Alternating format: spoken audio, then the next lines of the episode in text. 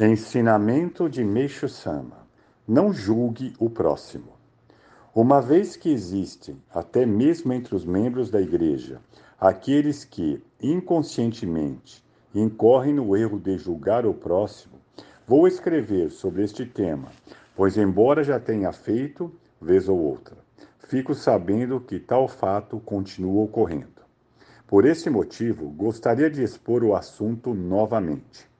Há pessoas que costumam criticar dizendo que certa pessoa é boa ou má. O pior comentário é: tome cuidado com Fulano, pois um espírito maligno incorporou nele. Gravíssima falta. Quem aponta a outra pessoa como espírito maligno é que, na realidade, se acha sob sua influência. Isto porque o ser humano não tem condições de conhecer o bem e o mal o correto e o incorreto de seu próximo, pois isso compete a Deus. Quem se arroga o poder de julgamento está tentando ocupar a posição de Deus na condição de ser humano. Por este motivo, trata-se de uma absurda demonstração de vaidade. Neste sentido, essas pessoas certamente estão sob influência do espírito maligno e, por isso, deve-se ter muita cautela.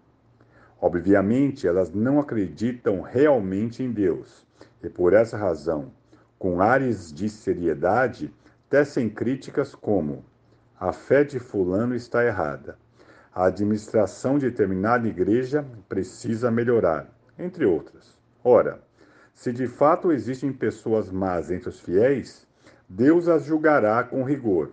Portanto, convém deixá-las a seus cuidados. Toda e qualquer preocupação humana é perfeitamente dispensável.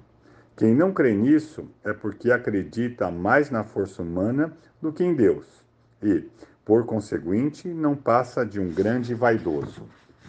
Na Igreja Messiânica, é o Supremo Deus que lhe tudo lidera.